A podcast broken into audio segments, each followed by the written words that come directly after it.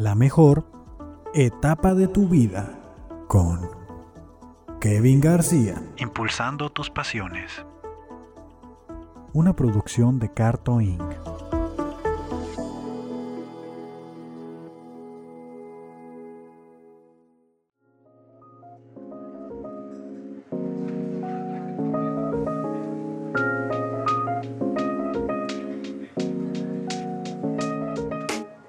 Hey, qué rollo gente, sean bienvenidos una vez más a esto que me gusta llamar la mejor etapa de tu vida, donde entrevisto a profesionistas que nos cuentan cómo fue esa etapa, ese momento en el que pasaron de ser estudiantes, pues a lo que ahora son, ¿no? A ejercer su carrera.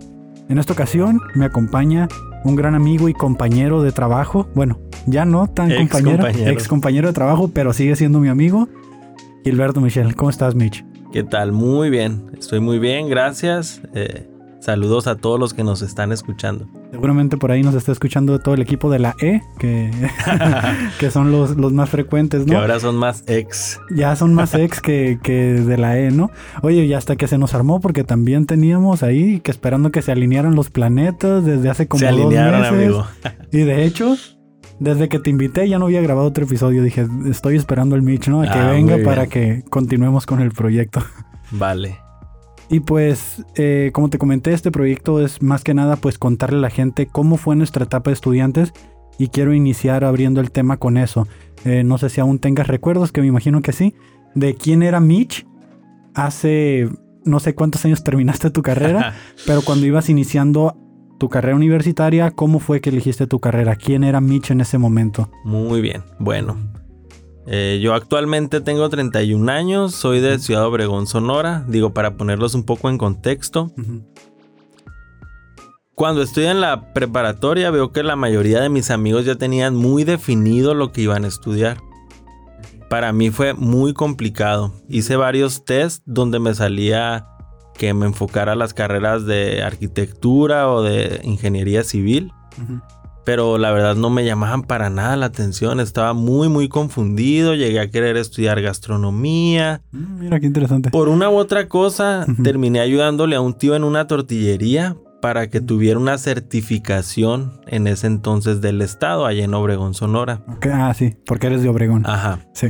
En ese entonces me gustó mucho la certificación y le pregunté al chavo que estaba, que estaba dando los temas que sí que había estudiado y me dijo que ingeniería industrial.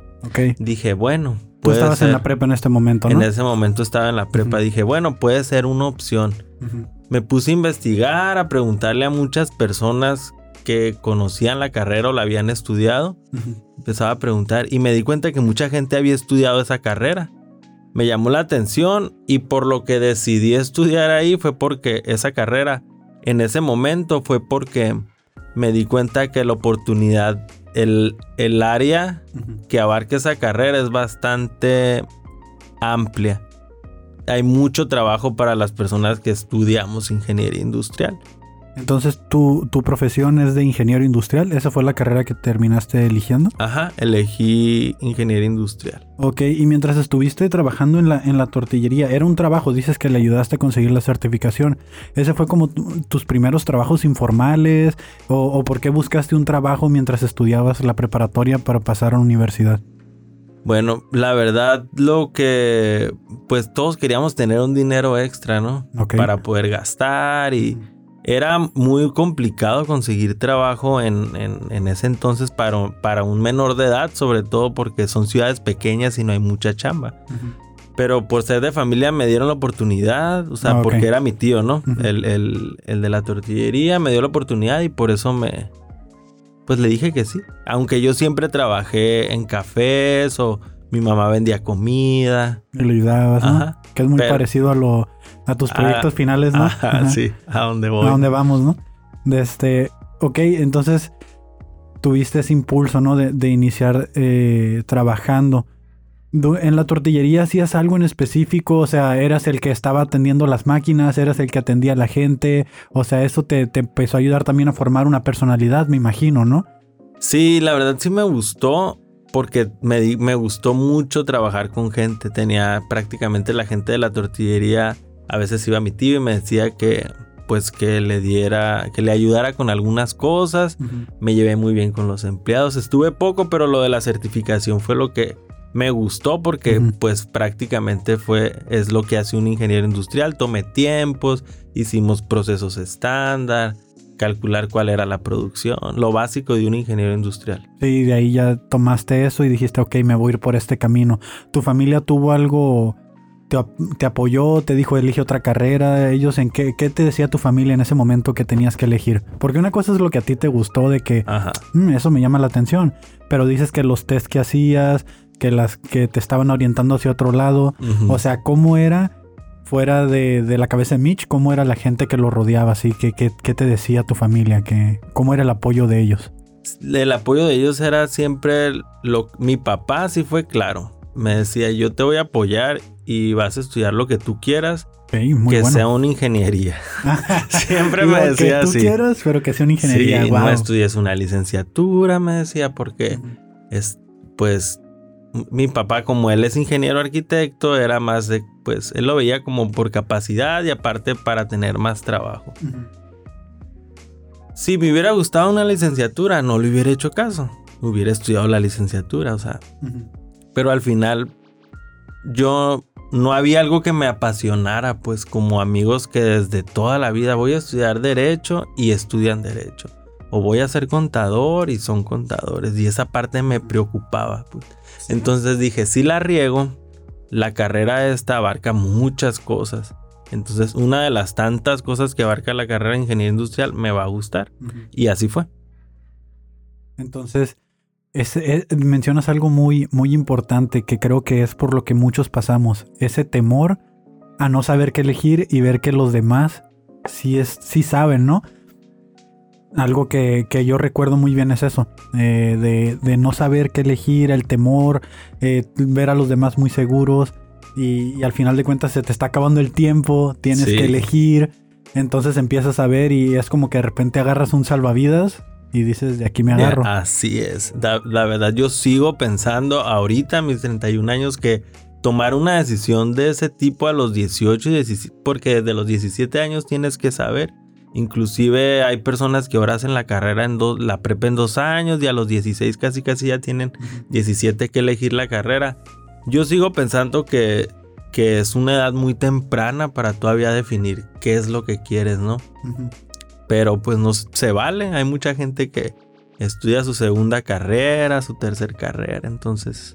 Pero a pesar de que no estabas muy seguro de, esto, tú comenzaste tu carrera, ¿no? Sí. Y la llevaste.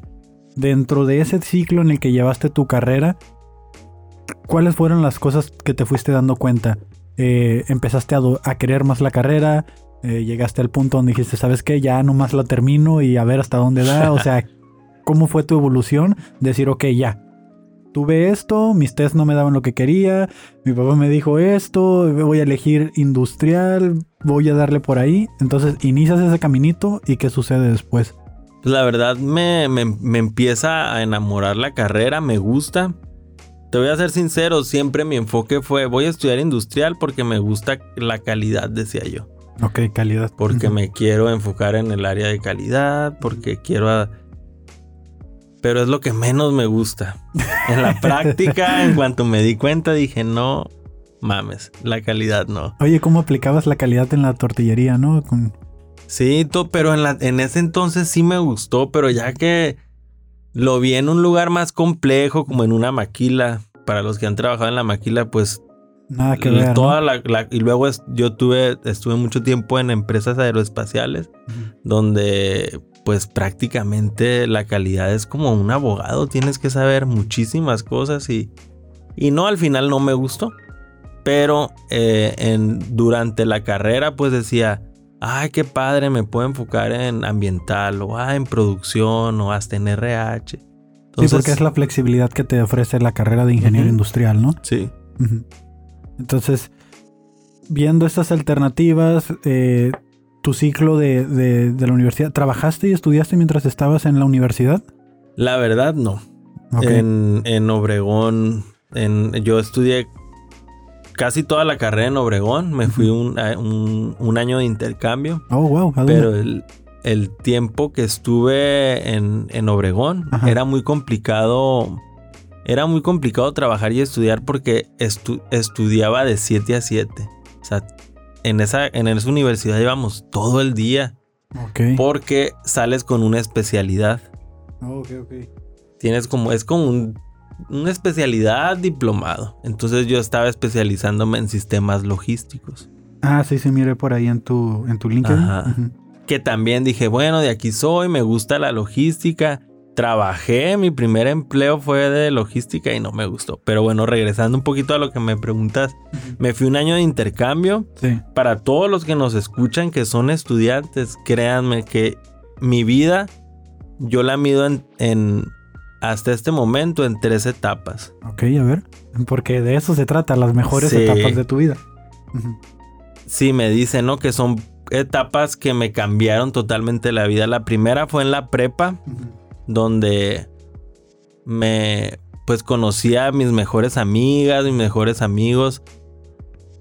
M- Disfruté muchísimo esa etapa. Es, yo soy una persona antes y después de la prepa. Soy una persona antes y después del intercambio. Del intercambio, wow. Sí, yo de verdad es el, el mejor consejo que les puedo dar. Y a muchos nos dan miedo los intercambios. ¿Por qué sería el mejor consejo que nos puedes dar? Porque me llama la atención, yo nunca me animé. un intercambio es una experiencia bien, bien fregona. Digo, muchos piensan en un intercambio en irse a otro país, en irse, muchos se van a España, se van que, que Estados Unidos, bla, bla, bla. Se usaba mucho en, en el, en la ciudad, pues para nosotros que éramos de una ciudad pequeña, Obregón es como de 400 mil habitantes, un poquito más grande que, que Tecate y más chica que Ensenada. Entonces, pues es descubrir, es quieras o no, es una ciudad pequeña, no sabes de muchas cosas Sí, y sí, sí, abrirte al mundo, ¿no? te abres al mundo porque conoces personas. Me tocó conocer, yo me, yo en ese entonces mi universidad no tenía convenios, yo fui el primero en irme de Wow, intercambio. Qué cool. Me fui a Puebla y decidí irme a México. Dije, pues me voy a ir a México. Ah, hay a muchas cosas que ¿no? sí, hay muchas cosas que no conozco de mi país.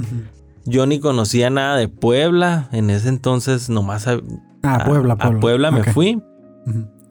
Y en Puebla pues conocí gente de, de África, de China, de, Que de venían de, otros Europa. intercambios. Viví en una casa con un montón de extranjeros. Nadie hablaba español más que yo. Wow. Ahí aprendí inglés. O sea, yo estudié y estudié inglés, pero hasta que no me obligaron las circunstancias a practicarlo, fue cuando me solté y el inglés es, pues para ustedes estudiantes, créanme que es la llave número uno para obtener un buen trabajo. Sí, 100% de acuerdo. Ajá. Entonces, me aportaron muchas cosas, este... Los europeos viven muy relajados, no les preocupa lo que dice la gente no son, no, mis amigos no se fijaban en qué tipo de ropa usaba la- la dem- las demás personas. Tienen una manera de vivir mucho más sencilla y están como en otro nivel de conciencia que, que nosotros aquí en Latinoamérica, que somos más Que- que todavía no desmadrosos tenemos, y, sí. y nos preocupamos por un montón de cosas y entonces mi mentalidad cambió tanto, me fui, regresé, me fui seis meses y esos seis meses que llegué a mi ciudad no podía estar ahí, solo quería estar otra vez de intercambio y Viste decía, el mundo y... sí, decía, viajé un montón, todo me quedaba cerca y en Puebla, cada fin de semana nos íbamos a un, a un estado porque todo está a una hora, dos horas. Conocí casi todo el país ese año que estuve en Puebla, pues me fui seis meses, regreso seis meses a Obregón y esos seis meses le digo a la escuela, quiero volverme a ir. Sí, sí puedes, me dijeron, pero nada más te puedes ir dos veces. Alboroté a mis mejores amigas y me vieron que ya era otra persona y que estaba eufórico de que era una experiencia bien chingona que quería que ellas vivieran y mis amigos y me fui. Me fui con otras tres amigas y no manches, la experiencia es muy, muy, la experiencia fue muy, muy buena. Muy... Para ellas también, de hecho las vi ahora que fui a Sonora, hace un mes estuve por allá y nos dicen gracias por habernos este, empujado para irnos de intercambio. Wow. Ahora que te escucho yo me arrepiento porque en algún momento tuve la oportunidad y, y para mí fue como que ah, no, No, no, no, no. O sea, porque muchas veces también viene que con esos intercambios, que alargas tu periodo de escuela, ¿cómo le voy a hacer como estoy allá? O sea, si me voy de intercambio tengo que trabajar allá donde voy a estar. Y es la primera vez que escucho de que alguien interno, se fue, eh, internamente en el país, o sea, que no se fue fuera. Sí, O sea- se llaman programas de movilidad y hay bastantes y ¿Cómo Y- le hacías para, para sostenerte o, o- o mantenerte mientras estuviste de viaje? Yo sé que te dan una beca, ¿no? Ajá. Pero- no, no tenía beca. ¿No? No, como era, fui de los primeros, en el primero, de hecho, de irme a la universidad, no había un plan establecido. Lo que conseguí es que la universidad me pagara el vuelo, ida y vuelta. Bueno, algo, algo saqué de Algo, ahí. algo. Ujú. Pero había un, había un, hay un programa en el estado de Sonora en donde te dan una be- te dan beca mientras estás en la universidad. Es como un préstamo. Ah, ok. Ya. Y pagas el 6%, súper poco.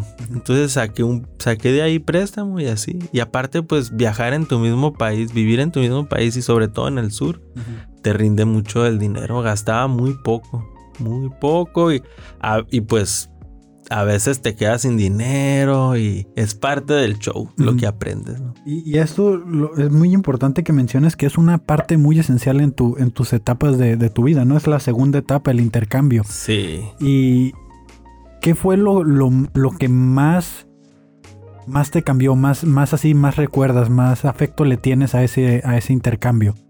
Las...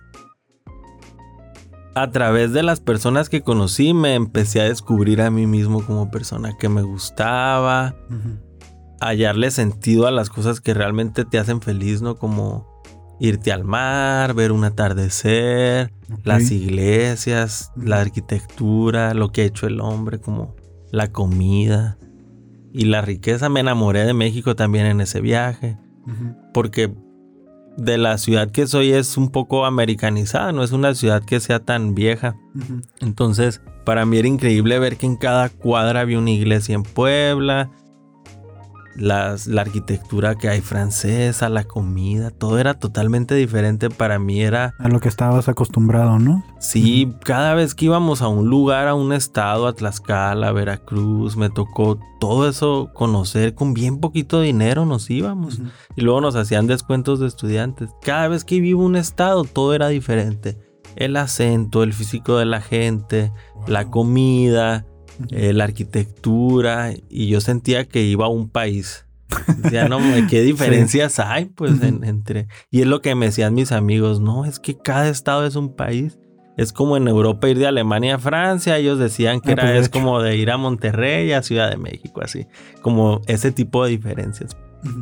Pues sí, de hecho, muchos estados de México tienen el tamaño de ciertos países, Sí. como, como Italia creo que tiene el tamaño de Sinaloa o algo así.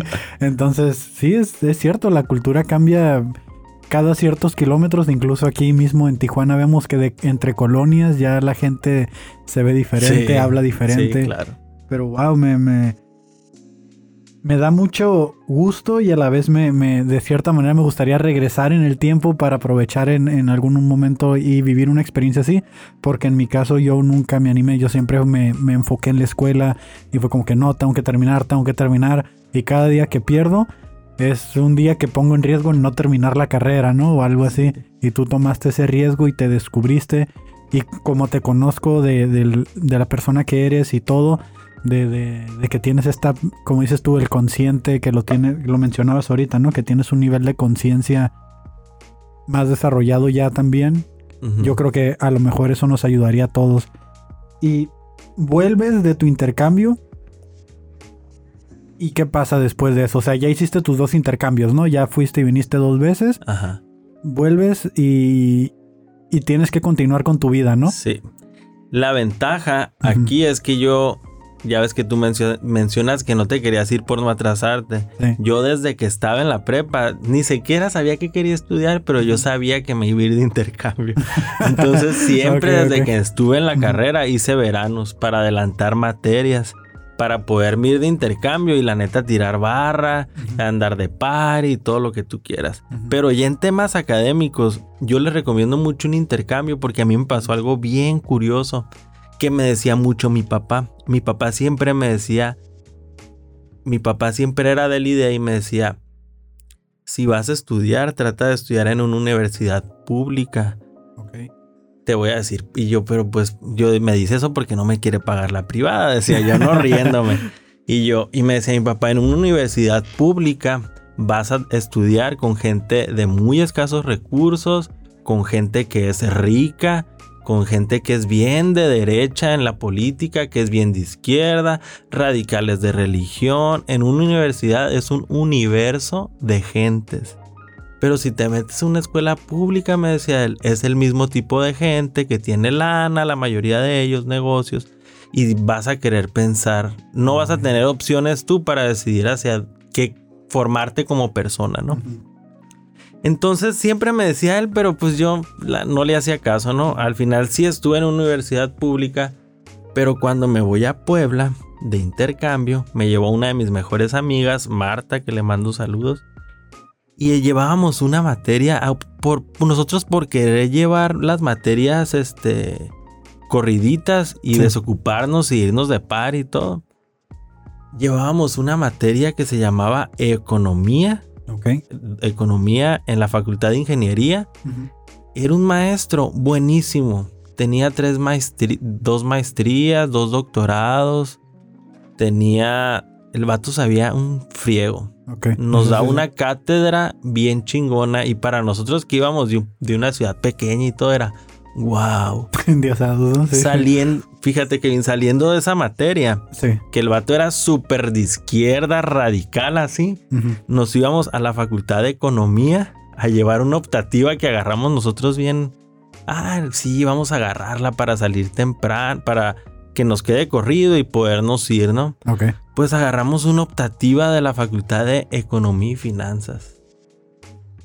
Y como éramos de intercambio, cuando queríamos agarrar las materias no estaban seriadas. Seriadas significa que no puedes tomar, por ejemplo, matemáticas 3 sin tomar la 2 y la 1. Ok, ok. Pues por error de todos, agarramos una materia optativa que era geoeconomía.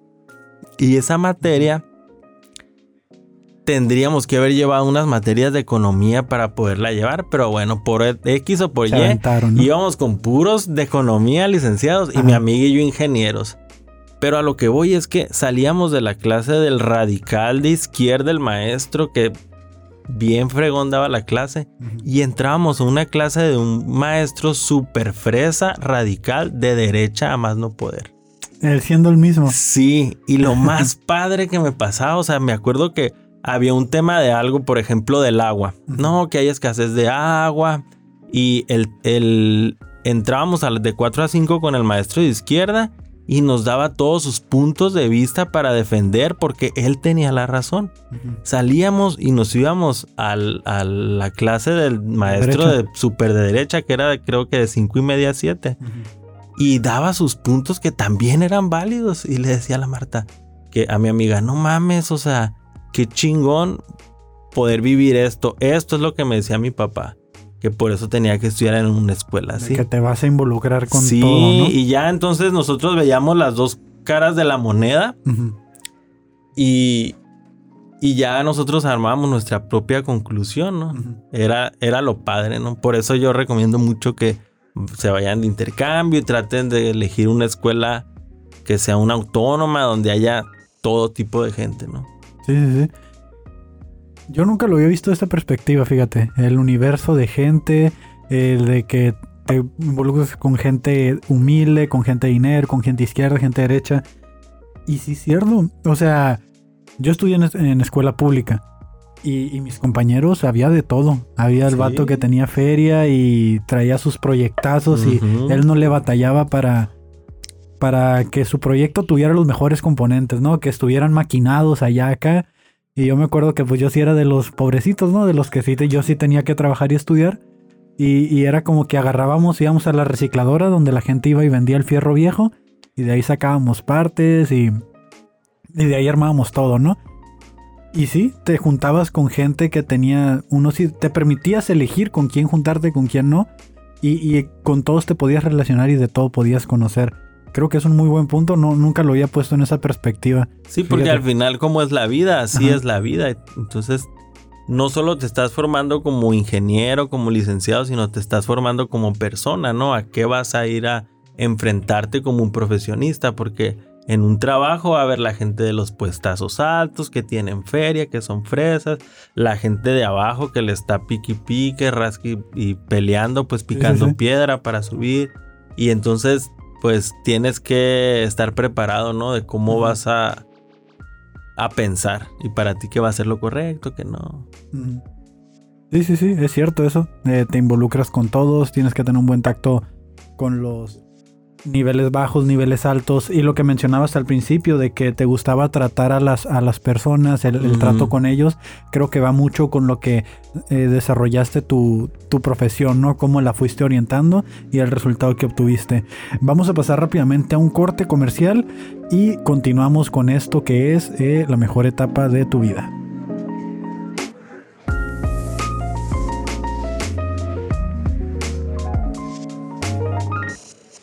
Y regresamos.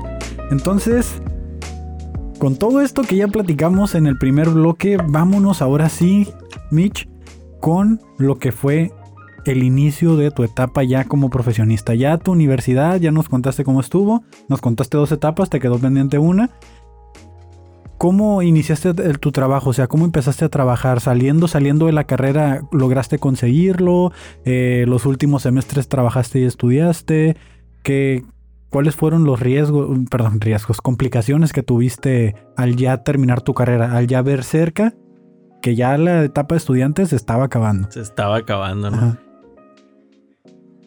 Siempre los, durante muchos veranos me vine a, trabajar a Tijuana, me venía cuando estaba en la prepa a trabajar en cafés o a ayudarle a un tío, me venía de vacaciones, entonces yo ya le había echado el ojo a la ciudad, decía, pues obviamente si, si estudio esta carrera y me quedo en Obregón no me va a ir bien, tengo que irme. Entonces siempre mi objetivo fue venirme a Tijuana, aunque cuando viví en Puebla por el intercambio también llegó a ser una de mis opciones. Entonces terminó la carrera y bueno, perdón, un año antes de terminar la carrera, precisamente para irme de intercambio a Puebla, me vine un verano a trabajar para acá. Era ya, estaba creo que en sexto semestre. Y yo venía a trabajar a un call center, pero un tío, tengo un tío aquí que es maestro en la UABC, por sus contactos me consiguió trabajar en Mattel.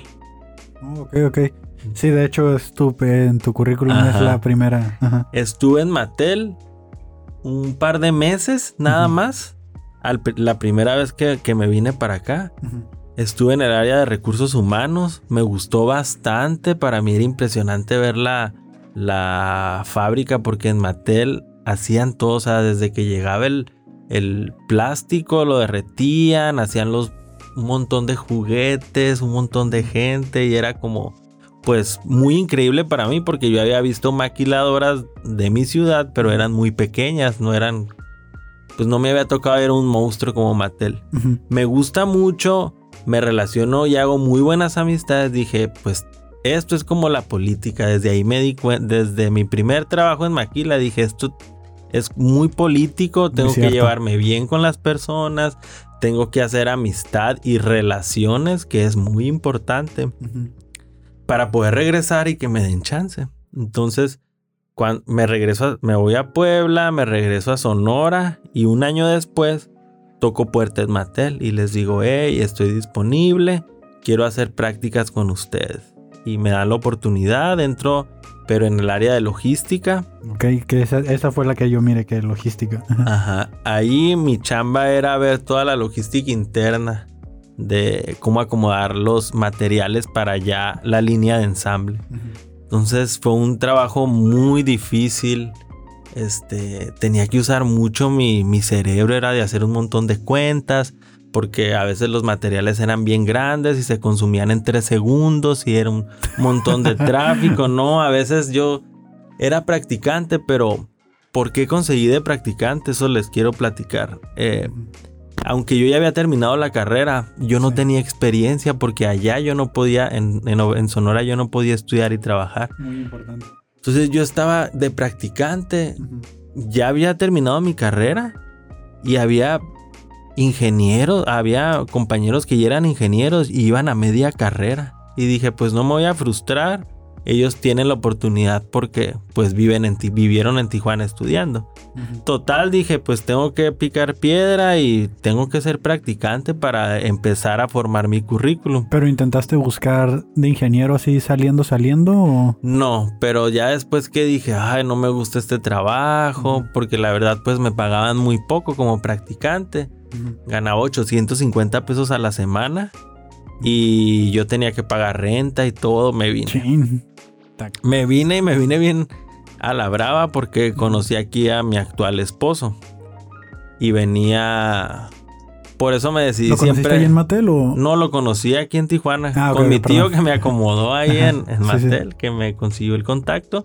Por él lo conocí y por eso fue que me decidí de venir a, Tijuana. Entonces, pues me vine, renté un, un depa y había una amiga ahí muy buena onda que se hizo mi, pues me fui a vivir en los mismos depas donde vivía ella y ella me daba raite a Mattel y me, me iba con ella y me regresaba.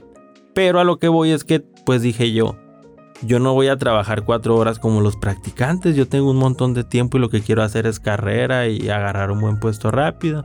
Y pues me sacrifiqué casi durante pues seis meses, estuve me quedaba hasta bien tarde y me, luego ahí me dieron un pequeño ascenso ya como asistente de ingeniería. Técnico, asistente, así le llaman en algunas este, maquilas. Y ahí estuve otros seis meses. Duré un año en Mattel, un año pasadito. Y de ahí ya me llegó el título y dije, ya, es hora de buscar. Ya ocupo ganar más, ya estaba bien endeudado. Y y busqué trabajo y ahí entré. Un año de practicante entonces. Sí, podríamos decir que sí. De ahí ya este, me di cuenta desde que entré que era primordial el inglés. Y me ponía a practicar. Yo hablaba muy bien inglés, pero inglés de desmadre, porque con los morros que viví, con la gente que vivía en Puebla, pues imagínate cuáles eran los temas de un intercambio. Fiestas, viajes y pedas y pues yo ocupaba un inglés más profesional, entonces me puse a estudiar. Cuando tengo el título, que es un año después, y, renuncio a Mattel, digo, bueno, no me gustó logística, ya no me gustó calidad, voy a buscar lo que yo pienso que me ah, lo que yo he pensado que me va a gustar no me gusta. Entonces digo, bueno, voy a buscar trabajo de lo que sea y empiezo a aventar mi currículum por todos lados. Hasta de botarga, sí, ¿no? la ventaja, ¿no? De poder, ah, me tocó a mí mandar muchos por correo, pues no había la necesidad de ir a dejarlos a las empresas. Y sí, fui a, fui a varias entrevistas y, y agarré trabajo de jefe de grupo en una empresa aeroespacial. Ah, ok que es un jefe de grupo es el que, el que está a cargo de la producción, tenía 11 personas a mi cargo, operadores. Jefe de grupo, líder de grupo, el encargado de la línea, sí. Tuve la suerte de que tuve un jefe muy bueno. Ok. Este, me acoplé muy bien con él. Traté de absorber todo lo bueno de él y, y por eso me fue bien. O sea, le debo mucho a, Osvaldo se llama. Ok. Este, me enseñó mucho, me dio muchos consejos, todo lo que me decía le hice caso y crecí muy pronto en la empresa. ¿Cuántos años tenías ya en este, en este punto? 23. 23, ok. Oh, saliste muy joven de, la, de la carrera, a los 21, imagino, ¿no? Sí, casi por 22. Entré a la, aeroespacial y a los meses cumplí 24. Entonces sí, vas bien, vas, vas bien, o sea, vas dentro del tiempo. Eh, antes de que sigamos avanzando, me quiero regresar un poquito a lo de ser practicante y, y no haber trabajado y estudiado. Llegó en un punto en el que tú dijeras así como, chin, o sea, debí de haberle buscado o simplemente dijiste, ok, está bien, sigamos adelante. No, no me quise castigar porque entendí las circunstancias. Obvio, si yo hubiera estudiado la carrera aquí, me hubiera ah, sido muy fácil conseguir trabajo, pero allá no, no hay trabajo ni para los que tienen título, menos para los practicantes. Aparte, por yo quererme ir de intercambio y por hacer la especialidad con la carrera, pues siempre estaba en la universidad. Porque en mi caso yo sí lo cuento en, mi, en el primer episodio en el piloto para la gente que quiera conocer mi historia. De este, yo sí trabajé y estudié toda la carrera y fui de los casos que dices tú de que van a la mitad de la carrera y que ya tienen el puesto de ingenieros. Mal pagados, pero ante el currículum ahí dice ingeniero, ¿no? Ajá. Entonces ya pasas al siguiente como líder de grupo, jefe de grupo ahí. Eh, ¿Qué experiencias vas tomando ahí a partir de lo que tú ya habías estudiado? ¿Cómo lo empezaste a ver aplicado dentro de, tu área de trabajo? Porque la parte importante que mencionas aquí, vuelves con el trato de las personas, RH, ¿no? Ajá. Que fue lo que te gustó. Te mueven a logística después y te quedas así como que, híjole, avanzas ingeniería, jefe de grupo, en jefe de grupo vuelves a tener el trato con la gente. Sí. Entonces, ahí se va formando un caminito por el que Mitch no se va a despegar durante un tiempo, ¿no? Sí, a mí la verdad, eh, nunca en mi vida pensé cuando estudié en todas las opciones de, ingeniería, nunca fue una opción o nunca fue de mis primeras opciones trabajar como producción o como supervisor de producción o en el área de producción. Porque decías calidad tú, ¿no? Yo decía calidad o logística. Pero cuando entro al trabajo, al año, digo, ay cabrón, me está gustando mucho este trabajo estoy conectando con la gente, la gente bien buena onda, me va muy bien. Era como un proyecto donde estaban agarrando recién egresados y éramos seis este, recién egresados. Y a mí era el que mejor me iba. Todos los números me salían bien, la gente me hacía caso, destacaba mucho con, con, con, el resto de mis compañeros y yo fui el, al último que contrataron y yo era el que tenía mejores resultados. Entonces empecé a llamar la atención en la empresa de qué onda con, con Gilberto. Entonces ya me di cuenta que todo era muy político y de ahí me agarré. Este, sí recuerdo muy bien que al año cuando recibo mi primera evaluación, porque depende de tu performance, de tu desempeño, es lo que te aumentan de salario. Así es, es correcto. Entonces me acuerdo mucho que eh, Osvaldo, el que era mi jefe en ese entonces, me agarra, me siente y me dice, mira, todas estas personas son tu competencia, que son estos chicos que, que, entraron en este programa, ¿no? De, de recién egresados.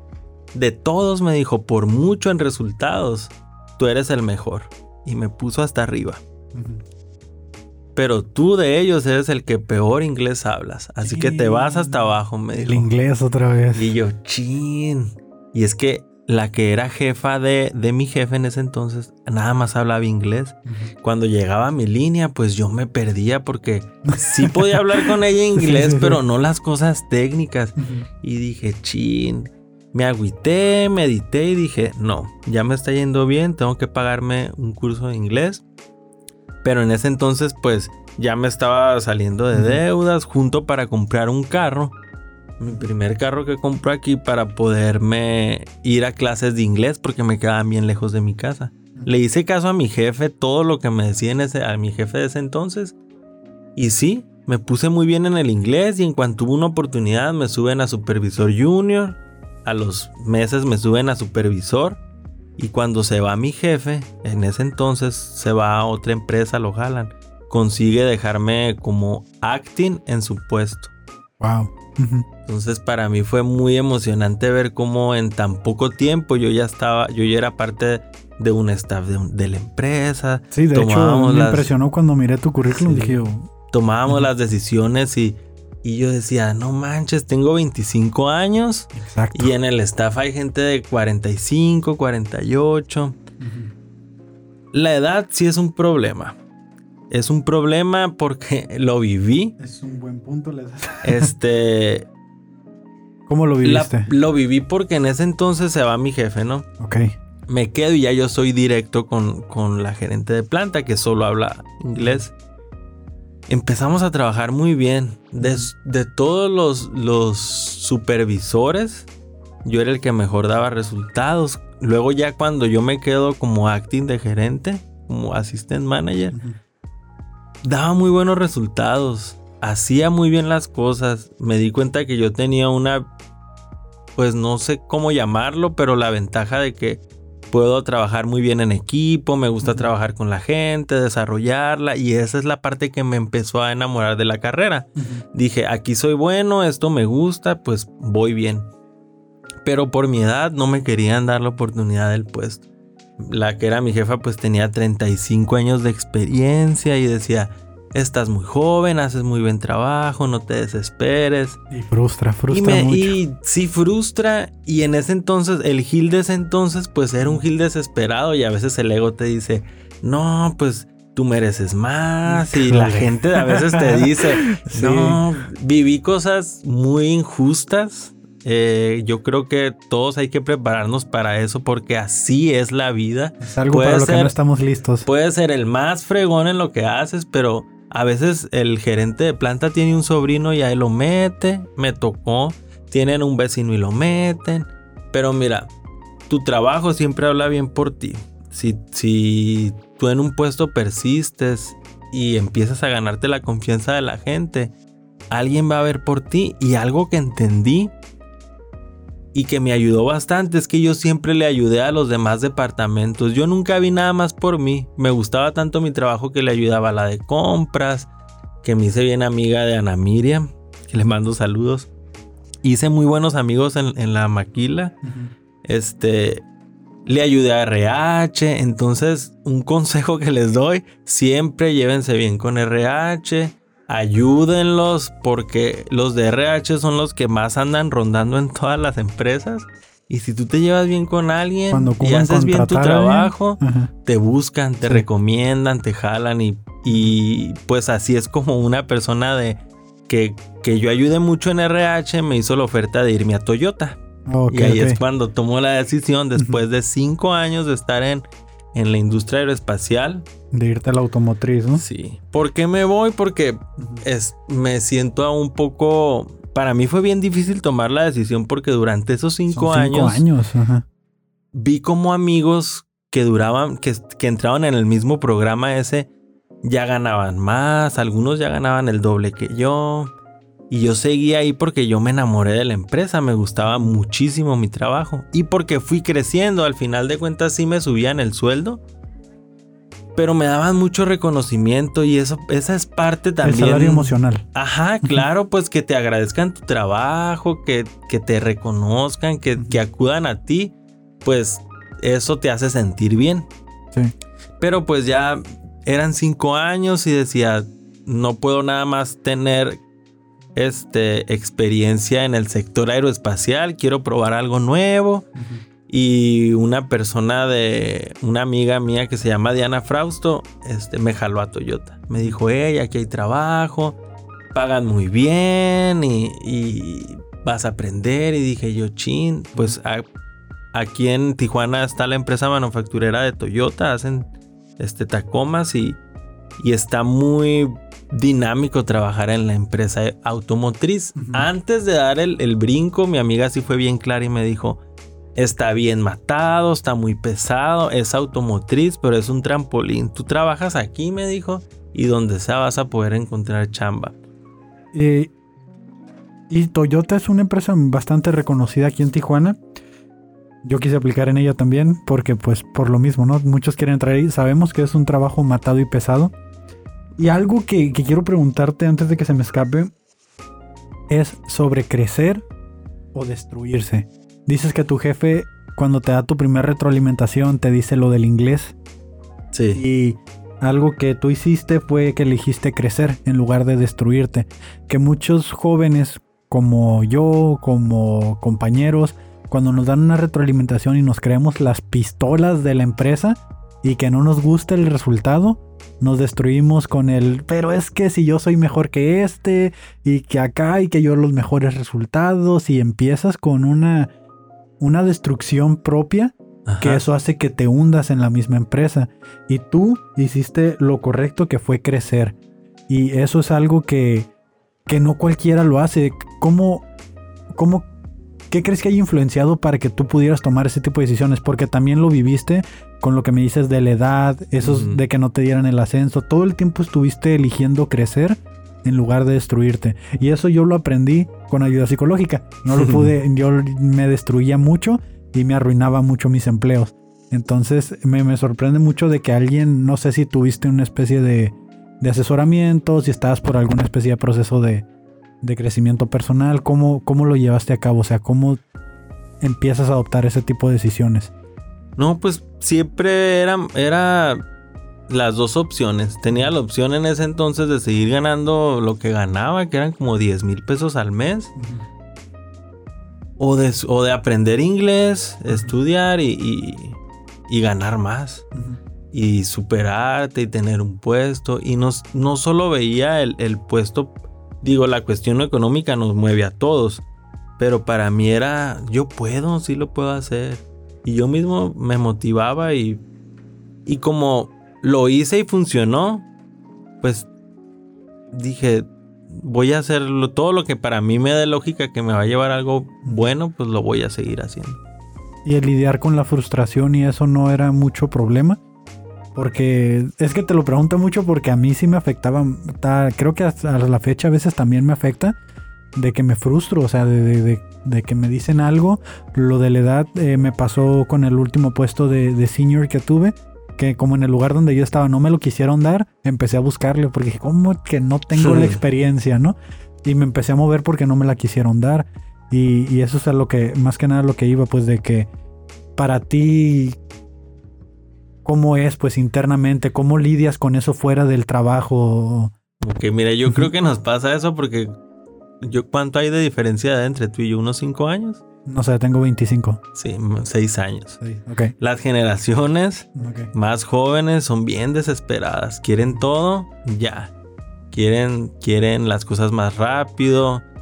Y yo creo que hay que tener paciencia. Las cosas pues se dan poco a poco. Debes de siempre... Algo que me ayudó a mí es ver a personas que admiraba en cualquier... Era de los puestos que hubiera y ver qué tenían que podía adoptar yo para, pues para poder subir y ser mejor persona, ¿no? Pero la parte sí, yo sí lo viví porque tuve practicantes e ingenieros que se, desesperaban mucho, luego, luego ya querían un aumento y el error también muchas veces es compararse, ¿no? Se comparan muchas veces con gente que, que tiene muchos años de experiencia y tengo, tuve yo un practicante muy bueno, de hecho, él ni siquiera era ingeniero, estudió ciencias políticas. Wow. Muy bueno. El morro llegó a ser mi asistente, hacía todo mi trabajo y yo me podía enfocar en hacer mejoras y atender junta y todo. Pero era súper rápido. La jornada laboral era de 10 horas y él en 4 horas ya había terminado. Y dame más, y dame más. Era como una máquina de hacer actividades y ejecutar. Muy bueno. Pero era alguien tan desesperado. Todo quería ya. De, todo se quejaba, se comparaba mucho con, con otras personas. Y yo le decía, tranquilo, tienes que cuidar lo que dices, lo que haces, porque aquí es muy político todo y en cualquier trabajo tienes que llevarte pues bien con las personas, ¿no? Y el llevarse bien con las personas no es hacerles la barba o de darles siempre por su lado, sino saber cuándo decir algo, de qué manera decirlo, hacerte también de aliados en un trabajo.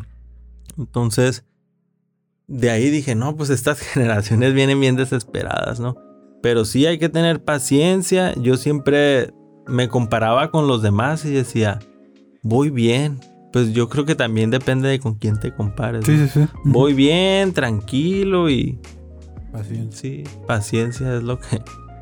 Entonces, pues sí, esperemos que la gente que nos esté escuchando logren captar ese mensaje porque a mí me ha costado trabajo adoptarlo. Y más que nada, pues todo esto del podcast es porque yo también estoy buscando esa inspiración, ¿no? De ver qué han hecho los demás y, y qué puedo absorber yo de ellos, que es algo que a mí me gusta. Como dices tú, de alguien que admires, de alguien que esto, ver qué están haciendo ellos, tener paciencia para ver qué hicieron para poder llegar a ese punto. Entonces llegas a Toyota ya te fuiste de esta empresa de la que estabas enamorado cinco años. Sí. Es un golpe fuerte. Saludos a todos, a, los del. Trae a los que están ahí, ¿no? Es un golpe fuerte llegar a un lugar diferente. Eh, en mi primer cambio de trabajo yo lloré. O sea, yo lloré cuando me despedí, lloré porque era un... Es tu primer trabajo, ¿no? Es donde te han valorado, te dan esos premios que aunque no te paguen bien, te dan ese reconocimiento que decías tú, que es el salario emocional que muchas veces Tienes que empezar a negociar desde cero a donde vayas. Sí, la verdad, sí llegó a una empresa súper grande. Toyota, hay más, en ese entonces había más de 4 mil empleados.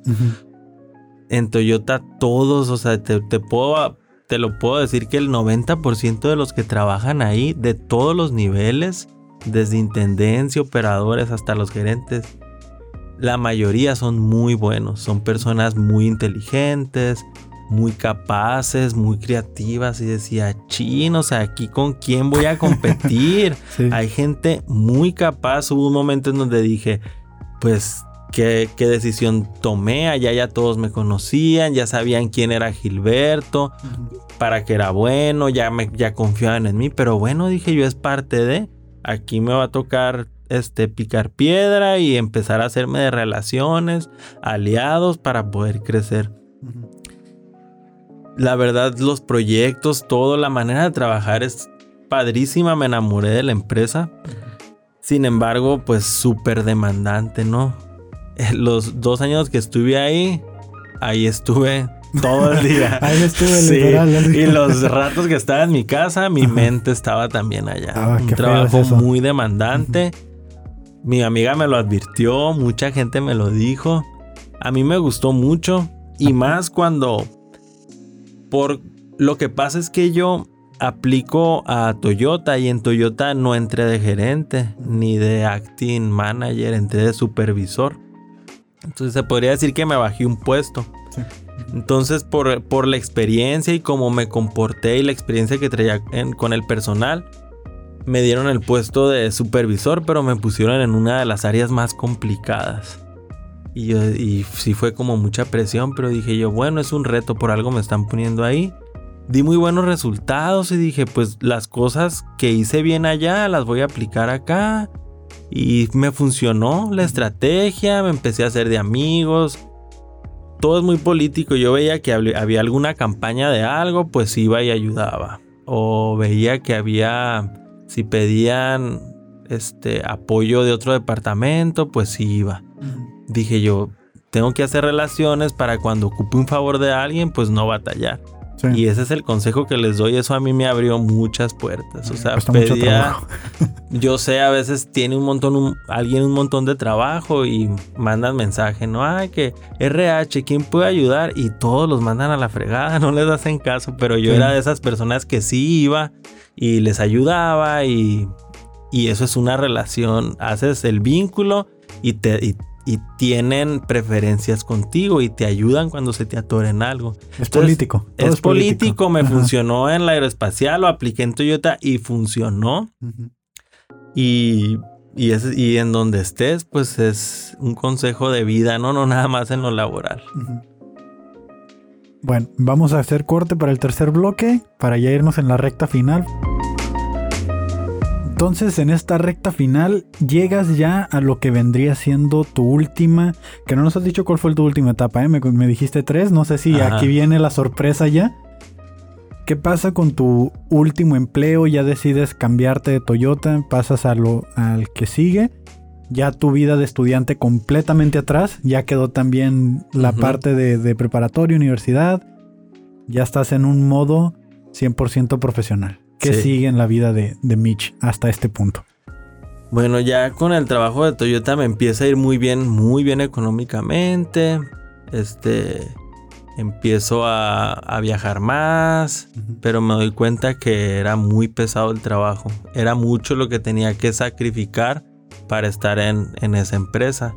Tenía que rotar los turnos, cada cuatro semanas cambiaban, entonces hubo dos ocasiones que me quedé dormido porque venía manejando saliendo del turno de noche y ya fue cuando dije, está muy pesado, está padrísimo, pero la rotación y todo no es algo que, que vaya a aguantar, no es algo que quiera, prefiero más tranquilidad y ya es cuando decido cambiarme de, de trabajo. Me cambio a, a, una empresa aeroespacial que fue mi último empleo.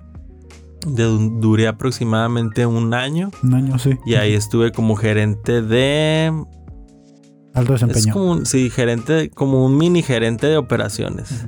Tenía a cargo el, área de transiciones, era una transición que nunca había estado en una transición. Fue para mí un reto entrar a esa empresa y, y pues la verdad me gustó mucho. Y es donde pues te conocí. Sí, sí, sí. a mí también me gustó mucho trabajar ahí, pero pues ya quedó en el pasado, ¿no? Sí. Me da risa porque a veces todos volteamos a ver atrás y no sé si lo volteamos a ver con... Yo lo volteo a ver con el anhelo por la gente que conocí. Sí. Y él también aprendí mucho, pero también al ser un proyecto de transición, para mí fue como estar en el mismo barco, ¿no? Entonces para ti dices que fue una lección nueva, aprender algo nuevo. Sí. Muy, muy, fue algo muy diferente. La verdad, cuando me dan el puesto, pues no me la creo. estaba bien emocionado. Este, al principio cuando entré dije, no, no voy a poder. Hubo una parte de mí que en ese momento de mi vida dudó. A pesar de que yo siempre había sido bien firme y creía en mí y todo. Este, pues todos tenemos nuestros altos, altas, nuestros momentos, pues altos y bajos. Y estuve en un momento bajo donde empecé a dudar de lo que hacía, si era lo correcto, si iba a poder. Hubo un momento en donde me empecé a hacer menos. Tuve mis momentos ahí medio difíciles. Los le di la vuelta, este traté de pensar positivo, de echarle ganas, estudiar este lo de transiciones que no sabía nada, empezar a preguntar y era un área pues realmente nueva porque yo no tenía yo, yo había tenido personal a mi cargo como supervisores o el área de producción, pero ya un área de ingeniería con diseños y... Sí, pues porque tenías a cargo ingenieros, eh, técnicos, ingenieros seniors. Sí, este, sí la, la, parte técnica para mí nunca pues me involucraba lo necesario en cuanto a operaciones, ¿no? Pero mi fuerte era pues dar, producir y que la gente trabajara bien y a lo mejor parte del budget sí tenía experiencia, pero así una transición, ¿no? Este, en, tienes en esta, en este momento tienes 28 años, 20... 30. 29, 30. 29, 30, ¿no? O sea, sales de a los 21 años casi y 9 años después estás en un puesto ya de gerente de alto desempeño para pues un equipo de una sí, ahí ya, ahora ahí ya sí con el con el título, con el sueldo, sí. Es yo creo que uno de los puestos que te cuando uno entra a trabajar y le gusta a lo mejor el área en la que está, siempre dices, yo le tiro a ser gerente. Entonces yo a eso le tiraba, era como mi top. Yo nunca pensé como quiero ser gerente de planta o precedente y así. No. Quiero tener un puesto donde sea reconocido y que me paguen bien. Y en el área que me gusta. Entonces lo logré, me gustó, pero pues me di cuenta que que quería apostarle algo más y ya es cuando decido renunciar. Que para esto no renuncias así al ya me voy, ¿no? O sea, te preparaste con anticipación. Que todo esto ha venido sucediendo durante toda tu vida laboral. O sea, no simplemente te dedicaste a la maquila, también tuviste tu propio negocio, ¿no? Sí, que ese es un consejo que les puedo dar, ¿no? Desde que estaba en, en, Sonora, en Obregón, empecé a vender hielitos, helados, bolis, que son en bolsitas. Estabas en la prepa, en la universidad. Entonces tenías un trabajo informal, que era lo que te sí, preguntaba. Era mi trabajo informal, pero le invertía muy poco. Mi mamá los hacía y yo los vendía en media hora, en una hora.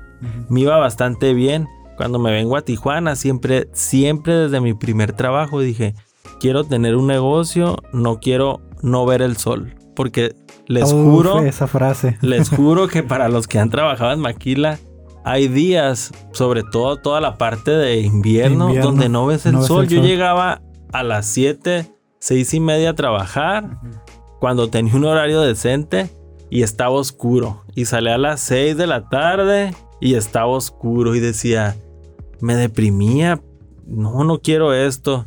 Pero pues bueno, le voy a, no me voy a desesperar, voy a pensar en un negocio. Y cuando tengo 26 años, o sea, como 4 años después, eh, me caso Compro una casa pensando en que en un espacio para un negocio y le digo a mi esposo, ¿sabes qué? Tengo la idea de este negocio, ¿qué onda lo hacemos? Y sí, durante un año yo salía de trabajar a las 6 de la tarde y le seguía con los con el negocio de los helados, me dormía a la una de la mañana. Sí, Sí, sí. sacrifiqué, Pero no te pesaba, te he puesto que no te pesaba. no me pesaba. No me pesaba y sí podía porque estaba joven, porque no estaba tan fregado de, de la maquila, tenía Es que sí energías. Pero mi consejo es que no la piensen mucho y siempre traten de hacer dos cosas a la par. No como dice un dicho, no hay que poner los huevos en Todo una misma canasta en o la algo misma así. canasta. No ver el sol. Fíjate, esa frase reviviste un- una etapa en, en la universidad en la que yo estaba súper emocionado. Yo era puta ingeniero, voy a ser gerente de una planta, no, no, no. Y, yo miraba que los maestros que daban clases o los encargados del laboratorio, pues eran las mismas carreras que yo había estudiado, o sea, que yo estaba estudiando. Y un día le pregunto, me, un saludo a Iván, que todavía me lo he encontrado de que eh, volvió a trabajar en la maquila. De este, le pregunto, oye, ¿por qué si tú eres ingeniero, egresado, ¿por qué no trabajas en la maquila? ¿Por qué, ¿Por qué decidiste venirte a dar clases? Y me dijo esa frase, es que quería volver a ver el sol. Sí. Y yo fue como de, ¿what? ¿A qué te refieres? El sol está ahí todo el tiempo. Me dice, es que vato, me dice, cuando estás trabajando en una maquila y te enrolas, hay días que no ves el sol. Sí. Y yo dije así como, este vato me está chamaqueando, ¿no? Yo seguía con mis pilas de que vamos con todo. y, y cuando me pasó eso, de que de repente entraba noche, bueno, oscuro, y salía y estaba oscuro, fue cuando empecé a topar con esa realidad. Y ahorita que lo mencionas, fue como que lo que a mí también me, me detonó. Y de alguna manera creo que estoy siguiendo esos pasos de, de emprender un negocio, que es lo que tú hiciste. Entonces, tienes tu negocio, lo empiezas a, a desarrollar y llegó el punto en el que tu negocio que... Bueno, ahorita ya tienes todos los huevos de tu canasta en una sola canasta. Ajá. Ya dijiste, ¿sabes qué? Tomo el riesgo y me aviento. O sea, ya, ya estuvo. Sí. ¿Qué fue lo que te, te hizo el clic? Ya volví a sincronizar el audio ahí. me volvió a me pues lo mismo empecé a volver a vivir lo mismo este mucho estrés por la pandemia hubo muchos despidos mucha carga de trabajo y, y, pues un- tuve la me ponía a meditar y decía ¿por qué me siento tan cansado? Tuve un, un- problema ahí con mi estómago y empecé a decir qué lo está generando, no, pues es el estrés, ¿no? Me empecé a tomar este como tiempo para pensar qué iba a hacer y a la par es- el año pasado mi negocio pues realmente yo lo empecé con mi esposo, pero él fue el que hizo toda la chamba, ¿no? Él en, en ese momento renunció a su trabajo y le apostó todo. Entonces él empezó a crecer el negocio entre los dos, pero él era el que estaba de lleno. Entonces él, él me veía y me decía, salte de trabajar, yo no puedo solo, el negocio está creciendo, qué necesidad tienes de despertarte a las cuatro y media de la mañana y llegar a las 6, 7 de la tarde. Siguiente, Iván. Y sí, yo decía, bueno. Entonces yo creo que mi mismo cuerpo, mi espíritu, mi alma me mandó muchas señales para llevarme a lo que a lo que a mi felicidad, que es lo que buscaba, pues lo que todos deberíamos de buscar, ¿no? Y me di cuenta que en ese momento no estaba yo, mi felicidad no estaba en una maquila, no estaba preparado para estar en una maquila. No me cierro a, a- a regresar, de verdad sí extraño tantos años de, Sí, sí, sí. de andar, la verdad sí tiene su parte muy divertida, la gente que conoces y te diviertes, ¿no? Sí extraño esa parte y sobre todo la cuestión económica que pagan bastante bien las maquilas, digo.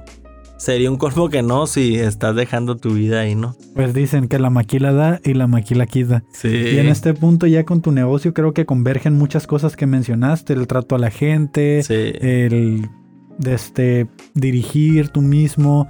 Eh, creo que tienes un equipo de trabajo también, ya que no solo son tú y, y tu esposo Sí. Edgar. Un saludo Edgar, esperemos que venga en nuestros Pronto. episodios. y de este, o sea, todo esto va convergiendo y si, bueno, yo lo veo de que ahí se va juntando toda la historia de Mitch, aunque en un punto inició ya en paralelo, Ajá. a como lo estamos contando ahorita, todo lo que has dicho empieza a tener sentido, ¿no?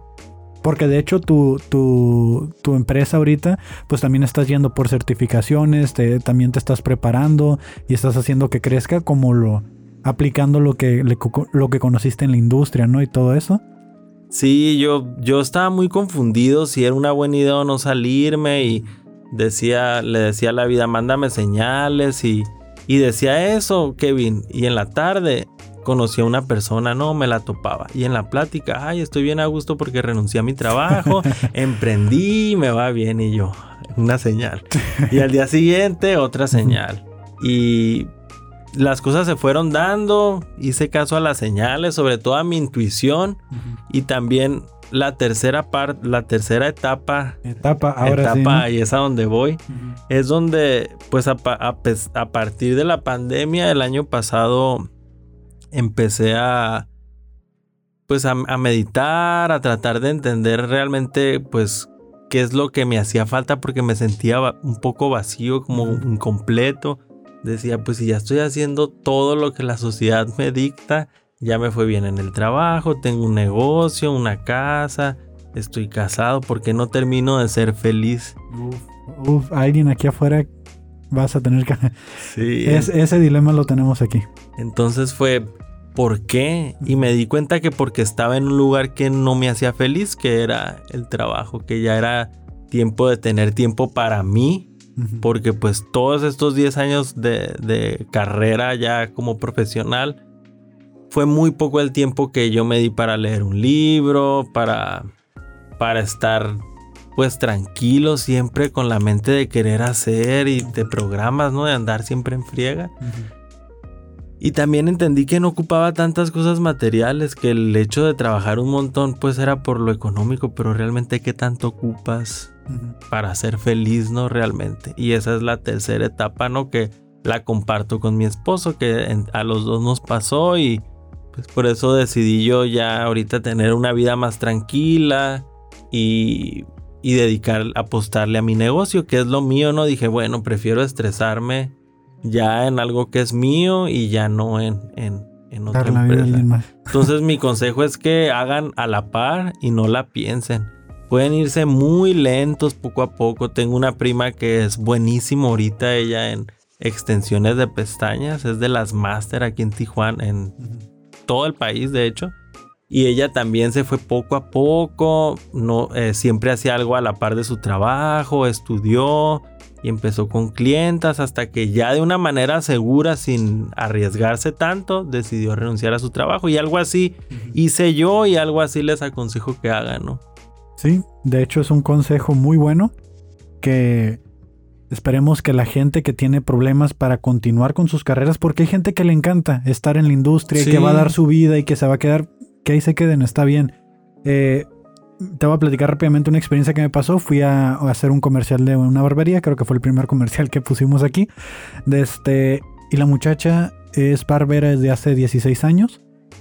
Y está certificada, va a concursos y se apasionó por su trabajo que le encanta la barbería. Que tiene un grado de certificación que yo ni idea sabía que había certificaciones con los barberos. Eh, tiene trofeos, concursa y está apasionada por su trabajo y vive a gusto, vive tranquila y hace lo que le gusta. Entonces eso para mí fue exactamente el 30, 31 de diciembre y para mí fue como que lo que terminó así en mi cabeza de, de que yo todavía no encontraba muchas cosas, ¿no? Después de haberme salido, de, haber entrevistado a algunas personas para esto, eh, decía yo, ¿qué es lo que me falta? Y fue eso, encontrar, yo sé que siempre te dicen, trabaja en lo que te apasiona, pero es que puedes volver eso que te apasiona una obsesión y ya no, ya no estás tranquilo. Y no se trata de trabajar en lo que te apasiona, se trata de ser mejor, ser el mejor o hacer lo mejor que tú puedas para que eso te siga apasionando. Y lo que tú comentas de que la gente te lo reconozca, que yo te he puesto que si alguien llega y le dice te dice que le encantan tus helados o que quiere trabajar contigo o que te quieren ayudar a que tu negocio crezca, eso para ti deja más que cualquier otra cosa. Sí, se siente muy padre cuando la gente se emociona, te sigue, le gusta lo que haces, pues. Y para mí es algo padre, te empiezas a relacionar con gente que ya está emprendiendo y, y entre todos comparten. Está muy padre porque se, hay mucho se apoyan, pues hay mucho apoyo entre, entre comercios. Sí, entonces ya para terminar este largo episodio, que la verdad, si se lo aventaron hasta este rato, te puedo hacer apostar que fue porque se dejaron ir sobre la plática, Sí. porque ni se sintió. Sí, no se sintió. De estas etapas me mencionaste tres, ¿no? Te voy a dejar de que si quieres meter una cuarta o una quinta, ¿cuál consideras tú que ha sido la mejor etapa de tu vida hasta este momento? Siempre me he hecho esa pregunta y es muy difícil de responder porque me encantó la prepa, me encantó la universidad, me encantó el intercambio. Yo creo que hay que disfrutar cada una de las etapas. La mejor, la mejor de las etapas. Todas. no, pero las etapas más importantes fue la del intercambio, la de la prepa y de haberme casado. Haberme casado y sobre todo esto que estoy viviendo con mi esposo ahorita de, de tratar de, de vivir más simples, Exacto. más este, sin atarnos a lo mejor a deber un carro, a deber esto, sino a tener libertad financiera. Es fácil tenerla, realmente no necesitamos mucho para ser felices. No se ocupa un, millón de pesos. No, no se ocupa. Y hay gente que lo tiene y no es feliz. Entonces la felicidad está en, en tu mente, en cómo pienses, en cómo te programes. Y esa es, yo te podría decir que esta es, yo creo que la mejor etapa, la que estoy viviendo ya, redescubriéndome, porque créeme, Kevin, después de trabajar 10 años, te programas y no pasas tiempo contigo porque estás haciendo algo del trabajo Para o de mi negocio y ahorita tengo tiempo para estar conmigo, para saber qué me gusta, qué no y me está gustando mucho esta etapa. Pues muchas gracias, Mitch. Eh, esperemos que con ese bonito mensaje de que identificar nuestras etapas, esta etapa que estamos viviendo, eh, que la gente no malinterprete que esto que les decimos es para que no estudien y que se vayan allá, allá, sino que miren los pasos por los que uno tiene que seguir, la paciencia para esos momentos de crecer o destruirse, identificar qué es lo que nos gusta. Todo eso te va llevando a lo que es ahora. Sí, te va formando. Exacto, formarte. Entonces, esperamos que les haya gustado este bonito episodio.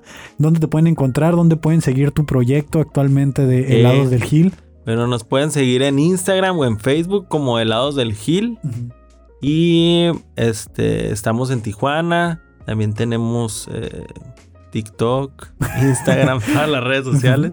Y a mí me encuentran como Gil Tamarindo en Instagram. Ok, pues ahí lo tienen. Muchas gracias y nos vemos en la próxima etapa de tu vida. Hasta la próxima. Hasta la próxima. Bye. Bye.